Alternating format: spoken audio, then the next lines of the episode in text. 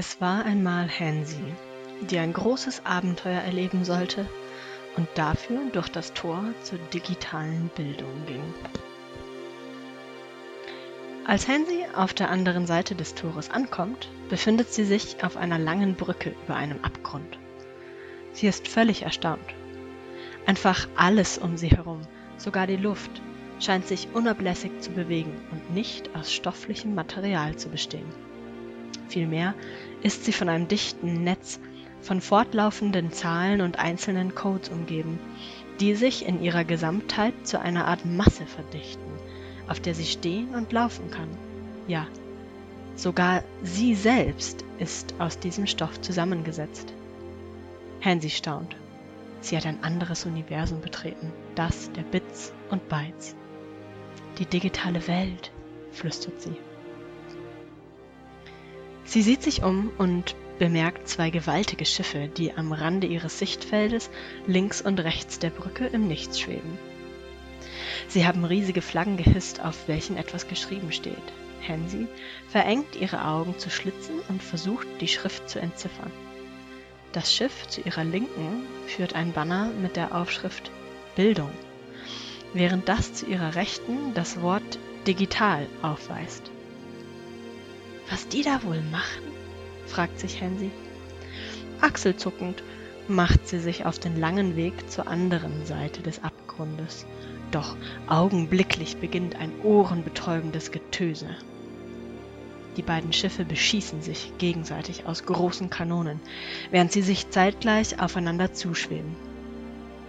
Jedes Mal, wenn ein Geschoss das jeweils andere Schiff trifft, explodiert dieses in grellem Licht und hinterlässt für wenige Sekunden einen hellen Schriftzug.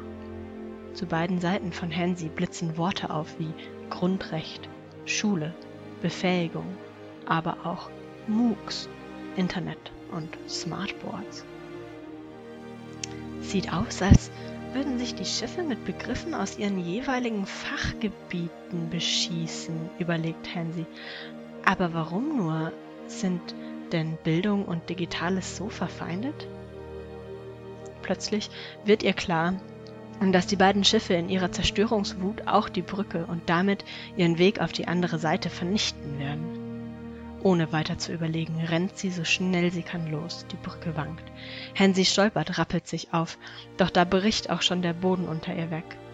Gerade noch rechtzeitig schafft sie es zu springen. Hinter ihr krachen die Schiffe aufeinander. Doch Hansi ist auf der sicheren Seite gelandet. Ohne sich noch einmal umzudrehen, hastet sie durch ein großes Tor, dessen Türen sich sofort mit einem Donnern hinter ihr schließen. Um sie herum ist alles dunkel. Nur in der Mitte des Raumes leuchtet ein Kelch. In dessen Flamme erkennt sie eine Rolle Pergament. Sie nimmt sie an sich und liest darauf Thesen über digitale Bildung. Als sie jedoch fertig gelesen hat, verschwimmt die Tinte und nur ein einziges Wort bleibt auf dem Pergament zu sehen. Kompetenzen. Hansi wird klar, dass Kompetenzen die Voraussetzung für Bildung sind. Gleichzeitig erweitern und verändern sie sich während des Bildungsprozesses und sind letztendlich auch das Ziel von Bildung. Kompetenzen sind die Fähigkeit zum kreativen und selbstorganisierten Denken und können nur im sozialen Kontext mit anderen effektiv gefördert werden. Einen Moment lang starrt Hansi das neue Wort an. Dann beginnt sie zu verstehen. Alles vereint sich in diesem Wort. Kompetenzen sind das Ziel. Als sie diese Erkenntnis trifft, verschwimmt alles um sie herum und als sie danach wieder zu sich kommt, steht sie auf einer kleinen Grasinsel auf der sich nichts außer einem niedrigen Felsen befindet. Vor ihr erstreckt sich ein riesiger Sumpf, in den ein Trampelpfad hineinführt. Doch noch etwas hat sich verändert. Erst jetzt bemerkt sie den kleinen roten Koffer mit der Aufschrift Digitaler Methodenkoffer, den ihre Finger umklammern. Erst der Kompetenzenkelch mit dem Pergament und jetzt dieser Koffer? Neugierig öffnet sie ihn und blickt hinein. Ihr Mund klappt auf. So viele Fächer, Inhalte und Möglichkeiten. Aber wenn in einer so orientierungslosen Phase dieser Koffer in ihren Händen auftaucht, muss er doch bestimmt in dieser grausigen Sumpflandschaft hilfreich sein. Sie setzt sich auf den Fels und schaut den Methodenkoffer in Ruhe durch. Sieht auf den ersten Blick alles schlüssig aus. Mit diesen Tools wird es ihr bestimmt gelingen, die vor ihr liegende Etappe zu bewältigen. Frohgemut folgt Hensi dem Pfad ins immer sumpfiger werdende Gelände. Aber was ist das? Der Pfad spaltet sich auf. Wo geht es denn jetzt lang? Achselzuckend schlägt sie einen der beiden Wege ein. Doch kaum ist sie ihm gefolgt, zweigt schon wieder ein Pfad ab. Ob sie noch auf dem richtigen ist? Vielleicht hilft ja der Koffer. Sie öffnet ihn und wählt eine Methode aus. Aufgezeichnete Sitzung zur Orientierung. Orientierung klang ja schon mal gut. Das braucht sie. Sonst würde sie vermutlich irgendwann noch im Sumpf stecken bleiben. Gespannt öffnet sie das Methodenfach. Sofort verschwimmt das Innenleben des Koffers und wird zu einer glatten Oberfläche. Vor ihr erscheint eine Folie mit einem Kompass drauf. Sie tippt mit dem Finger auf ihn und eine Stimme ertönt. Norden, Osten, Süden, Westen, nicht ohne Seife waschen. Hensi starrt den Koffer fassungslos an. Das war wohl ein Scherz. Was sollte das denn helfen? Okay, die Himmelsrichtungen kenne ich, aber wo muss ich denn hin? Nach Norden oder nach Osten? Außerdem gibt es hier gar keine Sonne. Woran erkenne ich denn, wohin ich gehen muss? Der Koffer antwortet nicht auf ihre Frage, sondern fährt unbeirrt fort, den Spruch aufzusagen. Hensi ist frustriert. Wo kann man hier denn Fragen stellen? Ihr ist klar, so eine Videoinstruktion ohne Möglichkeit zur Interaktion, die nicht auf ihren Bedarf zugeschnitten ist, ist hier wenig zielführend. Aber so schnell will sie nicht aufgeben. Nochmals öffnet sie den Koffer und das Fach für Blog-Einträge Orientierung im digitalen Urwald. Wieder glättet sich das Innenleben des Koffers und ein Blogbeitrag erscheint auf seiner Oberfläche. Sie liest von eigens gestalteten digitalen Räumen, von Rahmenbedingungen und von der Kunst, unterschiedliche Methoden sinnvoll einzusetzen. Hensi überlegt einen Augenblick. Orientierung bekommen. Was könnte das in ihrem Kontext genau bedeuten? Sie muss sich neue Rahmenbedingungen schaffen, die ihr helfen, sich hier zurechtzufinden. Ich brauche eine Sonne, ruft sie probehalber in die Leere. Sofort erscheint ein Feuerball über ihr am Himmel. Jetzt nützt ihr der Kompass. Voll neuem Mut macht sie sich mit ihrem Koffer auf den Weg, um den Sumpf endlich hinter sich zu lassen. Tatsächlich scheint der Boden nach einigen Schritten wieder fester zu werden. Erleichtert schreitet sie weiter. Nach einiger Zeit wird ihre Reise jedoch von einer großen Mauer gestoppt. Die Mauer besteht aus einem wabernden Energiefeld, dieses wiederum speist sich aus wilden Thesen und Fragen. Einige davon kann Hensi sofort beantworten. Beispielsweise, dass man dem virtuellen Raum Rahmenbedingungen zur Orientierung verschaffen muss. Oder dass Interaktionsmöglichkeiten unglaublich wichtig sein können, wenn man etwas Sinnvolles lernen will. Vielleicht kann ihr ja eine neue Methode helfen, damit sie über die Mauer steigen kann. Zuversichtlich öffnet sie im Methodenkoffer das Fach für Webinar. Die Oberfläche des Koffers glättet sich erneut und Folien erscheinen auf der Oberfläche. Da sie mit Ton und Text automatisch ablaufen, hat Hansi kaum Zeit, die Infos aufzunehmen. Plötzlich erscheint ein neues Bild mit Test. Hansi klappt den Koffer zu. Sie hatte nichts von dem Webinar verstanden und deswegen würde ihr auch der Test kein bisschen weiterhelfen. Es hatte auch überhaupt nichts mit ihrer aktuellen Situation zu tun und wieder gab es keine Möglichkeit, Fragen zu stellen. Hey, seit wann bist du denn da? Hansi blickt auf. Neben ihr stehen ein Junge und ein Mädchen. Wir sind Hänsel und Gretel, stellen sie sich vor. Wir versuchen schon seit Tagen, diese Mauer zu überwinden, aber unser Wissen reicht nicht aus. Vielleicht schaffen wir es gemeinsam. Hänsel und Gretel erklären ihr, dass sie in einem Blog-Eintrag begonnen haben, die Thesen auf der Mauer zu diskutieren und dass dabei die Grundstruktur einer Leiter entstanden war. Tatsächlich lehnt an der Mauer eine Leiter, die aus purer Erkenntnis besteht, aber zu kurz ist. Klar helfe ich euch. Hallo, ich bin Hensi. Sie öffnet ihren Methodenkoffer und wählt Blog-Eintrag verfassen aus. Rasch beantwortet sie die Fragen und Thesen, die sie auf der Mauer erkennen kann. In der Tat wächst die Leiter kontinuierlich. Als Hensi fertig ist, blicken die drei nach oben. Das reicht noch nicht, meint Gretel und runzelt die Stirn. Zeig mal, was du geschrieben hast. Vielleicht fällt mir noch was ein. Gute Idee. Ich will eure Texte auch lesen. Sie tauschen ihre Blogbeiträge und beginnen zu lesen. Tatsächlich fällt Hansi noch einiges auf und durch die Argumente der anderen kommen ihr noch ganz neue Ideen. Hänsel und Gretel geht es genauso. Und siehe da, als sie gegenseitig auf ihre Blog-Einträge Bezug nehmen, wächst die Leiter endlich über den Rand der Mauer hinaus. Unser Austausch, unsere gemeinsamen Ideen und kritischen Betrachtungen haben uns genug Erkenntnis verschafft, dass wir über die Mauer kommen. Danke, Hansi. Alleine hätten wir das nie hinbekommen. Hinter der Mauer klappt der Methodenkoffer wie von selbst auf. Hensi, Hänsel und Gretel blicken erstaunt hinein und staunen, als ein wundersamer Geist aus einer Powerbank hervorschwebt. Er mustert die drei von oben bis unten und weiß sofort, dass sie auf dem Weg zur Digitalisierung sind. So stellt mir eure Fragen, sagt er. Ich bin der Geist der Pädagogik und jeder von euch hat eine Frage frei. Hansi möchte sofort wissen. Was kann ich überhaupt unter Bildung im digitalen Raum verstehen? Der Geist der Pädagogik antwortet. Bildung im digitalen Raum ist immer ein sozialer Prozess. Das gemeinsame Arbeiten und das Teilen von Wissen sind dabei Kernbestandteil der digitalen Bildung.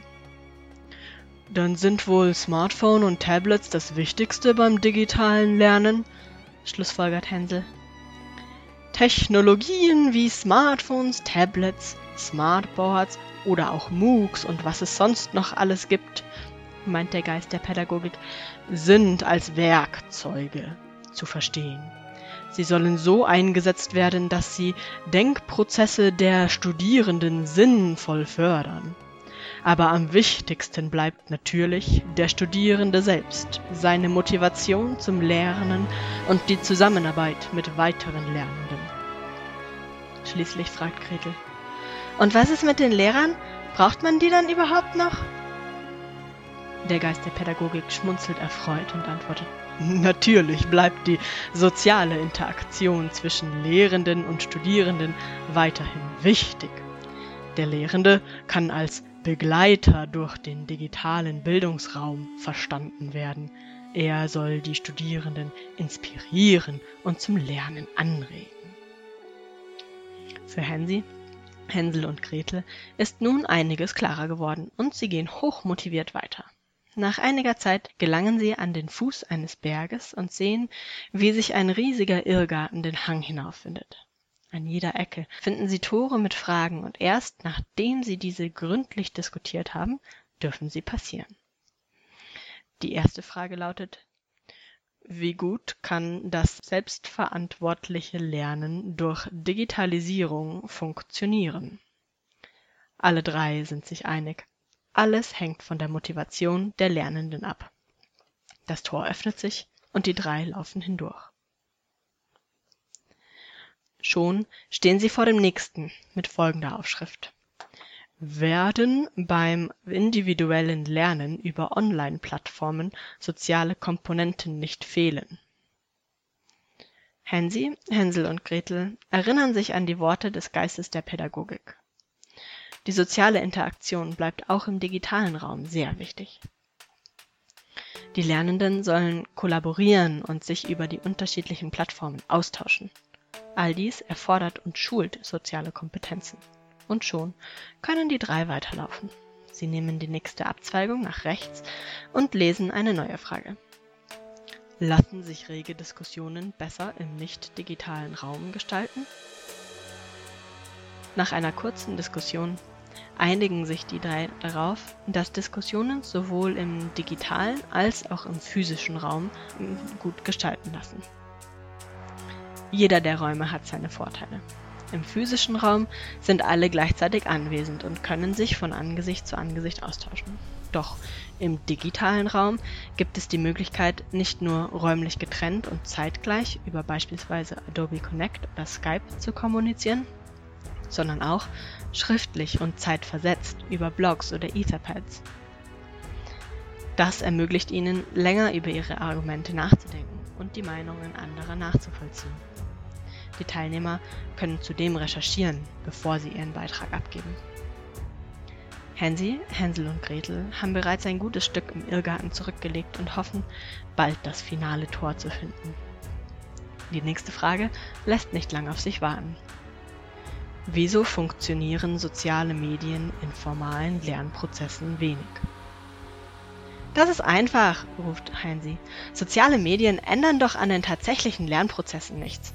Wenn die Lehrenden nicht wissen, wie sie mit sozialen Medien umgehen sollen, bleibt das Lernen genauso wenig sozial und kollaborativ wie zuvor. Vorgegebene Inhalte und Ziele, die typische Lehrer-Schüler-Hierarchie, Individualismus, Leistungs- und Geltungsdruck, das alles bleibt gleich. Und die sozialen Medien dienen nur als fancy und moderner Methodenanstrich. Digital Washing sozusagen, fügt Gretel hinzu und nickt. Sie passieren das Tor und stoßen direkt auf ein weiteres mit der Aufschrift Sind Selbstbestimmung, Eigenorientierung und Wahlfreiheit in digitalen Raum vorhanden? Hier sind sich alle drei schnell einig. Selbstbestimmung, Eigenorientierung und Wahlfreiheit sind im digitalen Raum vorhanden und auch besonders wichtig, da der Lernende sowohl sich selbst organisiert als auch Inhalte erstellt. Als das Tor aufgeht, sehen die drei, dass sie es zwar endlich aus dem Irrgarten geschafft haben. Doch dafür stehen sie jetzt vor einem gewaltigen Felsen, der ihnen den Weg versperrt. So ein Mist. Der Weg war doch eine Sackgasse, schimpft Hänsel. Jetzt müssen wir umkehren und einen neuen finden.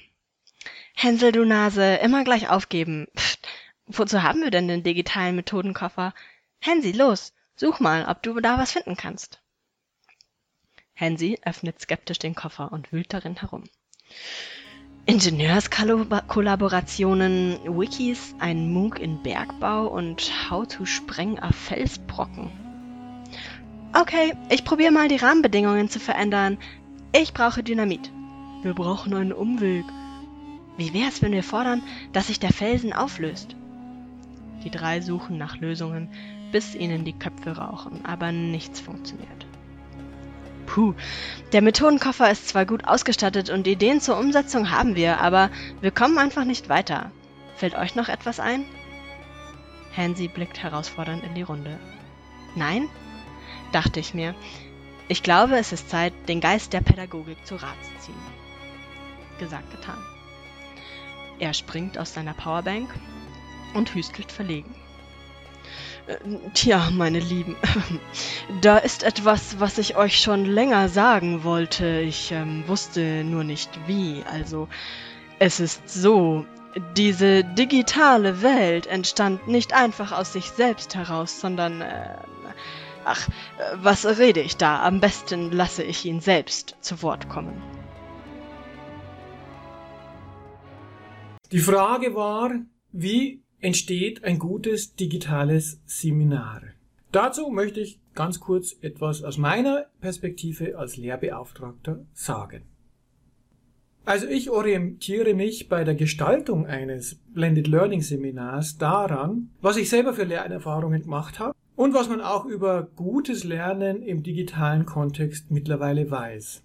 Entscheidend für mich ist, dass es auf das Setting ankommt. Insofern müssen Sie auch in dem Konzept, das dem Seminar zugrunde liegt, die jeweils sehr unterschiedlichen Bedingungen und Annahmen widerspiegeln. Ich habe hier ein Teil abgebildet, wie ich beispielsweise in dem Seminar, in dem dieses Video entstanden ist, Moodle aufgebaut habe. Ein zentraler Teil des Settings ist aber das eigene Verhalten als Lehrperson. Das heißt, wie stehe ich zu meinen Studierenden, was ermögliche ich in meinem Kurs. Und ich glaube, hier spielt sich auch die größte Veränderung ab, was das Thema der digitalen Transformation in der Bildung betrifft. Mit einem Satz oder besser über eine kurze Charakterisierung geht es darum, dass die Kontrolle über die Seminargestaltung Zug um Zug an die entsprechenden Teilnehmerinnen übergeht. Und es ist nur logisch, dass sich das natürlich in der Gestaltung von Moodle als Lernplattform widerspiegeln muss. Zum einen natürlich in der Nutzung der unterschiedlichen Werkzeuge zur kollaborativen Zusammenarbeit und des gemeinsamen Lernens. Zum anderen aber auch über die Rollen, die vergeben werden. Beispielsweise indem sehr stark auf Gruppenarbeit gesetzt wird, die Moodle eigentlich ziemlich vorbildlich beherrscht. Wer mehr wissen will, muss fragen oder es selbst erleben, selbst machen. In diesem Sinne gebe ich wieder zurück an die Gruppe. Das Video endet. Der Fels rollt zur Seite und gibt den Blick frei auf einen schillernden Wasserfall. Mit offenen Mündern starren unsere drei Protagonisten die Stelle an, die zuvor schroff und unüberwindbarer Fels gewesen war. Wir müssen hindurch, stellt Gretel fest. Das ist der Sprung in die Eigenständigkeit. Wir sind ausgestattet, um dem digitalen Raum zu begegnen. Dahinter liegt der Weg zu unserem Ziel. Gut, Gretel, antwortet Hänsel. Wir halten uns an den Händen, damit keiner weggespürt wird. Und auf drei geht's los. Er streckt die Hände aus. Gretel und Hansi nehmen sie. Eins, zwei, drei. Der erste Schritt ist eiskalt und die schweren Wassermassen durchmessen sie bis auf die Haut. Zack. Die Wucht des Wassers zieht ihnen den Boden unter den Füßen weg. Schreiend fallen sie tiefer und tiefer, bis ein Strudel sie erfasst und auseinanderreißt. Handy fällt durch eine lange Röhre in einen kahlen Raum. Ihre Gefährten sind verschwunden und das Einzige, was sie erkennen kann, ist ein großer Bildschirm mit eingerichteter Adobe Connect-Sitzung. Zusätzlich Internet und einen Webbrowser. Sie tippt auf das Anrufpiktogramm und wartet gespannt. Tatsächlich schaffen es Hänsel und Gretel nach einigen Minuten, die sich wie eine Ewigkeit anführen, ebenfalls in die Adobe Connect Sitzung einzuloggen. Geht's euch auch gut? Wie kommen wir hier denn raus? Wie hieß es denn noch gleich im Video, das uns der Geist der Pädagogik gezeigt hat? Schritt für Schritt werden wir an die Möglichkeiten des digitalen Raums herangeführt, schließlich selbst den digitalen Lernraum zu gestalten und zu verändern – das könnten wir hier versuchen. Sie beraten sich und sind sich schnell einig, dass die Lösung aus dieser kniffligen Situation ein gemeinsamer Artikel sein muss. Mit Hilfe eines Etherpads schreiben sie zeitgleich an dem Artikel und stellen dar, wie sie ihren Weg mit Hilfe ihrer Kompetenzen beschritten und Hindernisse bewältigt haben. Gut, seid ihr zufrieden mit unserer Arbeit? fragt Hansi. Dann stelle ich ihn zu unseren Blog-Einträgen. Sobald der Artikel auf der Webseite erscheint, spürt sie ein Ziehen in der Magengegend. Komisch, denkt sich Handy, das fühlt sich ja fast so an wie ein Take-off. Und schon verlassen ihre Füße den Boden und sie wird senkrecht nach oben aus der Röhre gesaugt. Mit einem Ploppen plumpst sie neben Hänsel und Gretel ins Freie. Dort angekommen, blinzeln die drei erstaunt in die Umgebung. Der Geist der Pädagogik winkt ihnen grüßend zu. Er steht auf einem monströsen Schiff. Nein, es sind zwei Schiffe. Digital und Bildung. Zu einem verschmolzen. Alles flimmert ein wenig und Zahlenreihen laufen auf und ab. Wo sind wir hier? fragt Hänsel. Weiß ich auch nicht, gibt Gretel zu. Irgendwas kommt mir bekannt vor, überlegt Hänsel. Kommt schon, ruft der Geist der Pädagogik. Ihr habt das Ziel erreicht. Willkommen bei der digitalen Bildung. Willkommen in der Kultur der Digitalisierung. Tatsächlich schießen die verbundenen Schiffe nun wieder mit ihren Kanonen. Hensi zuckt schon erschrocken zusammen, doch diesmal fliegen Feuerwerkskörper aus den Kanonenrohren und zerplatzen in buntem Farbenregen. Jetzt erscheinen andere Worte. Miteinander, Sharing, Dezentralisierung, Augenhöhe, Peer-to-Peer-Grundsätze, Verbundenheit, Creative Commons, lebenslanges Lernen. Hansi, Hänsel und Gretel nehmen sich an den Händen und tanzen vor Freude über das bestandene Abenteuer.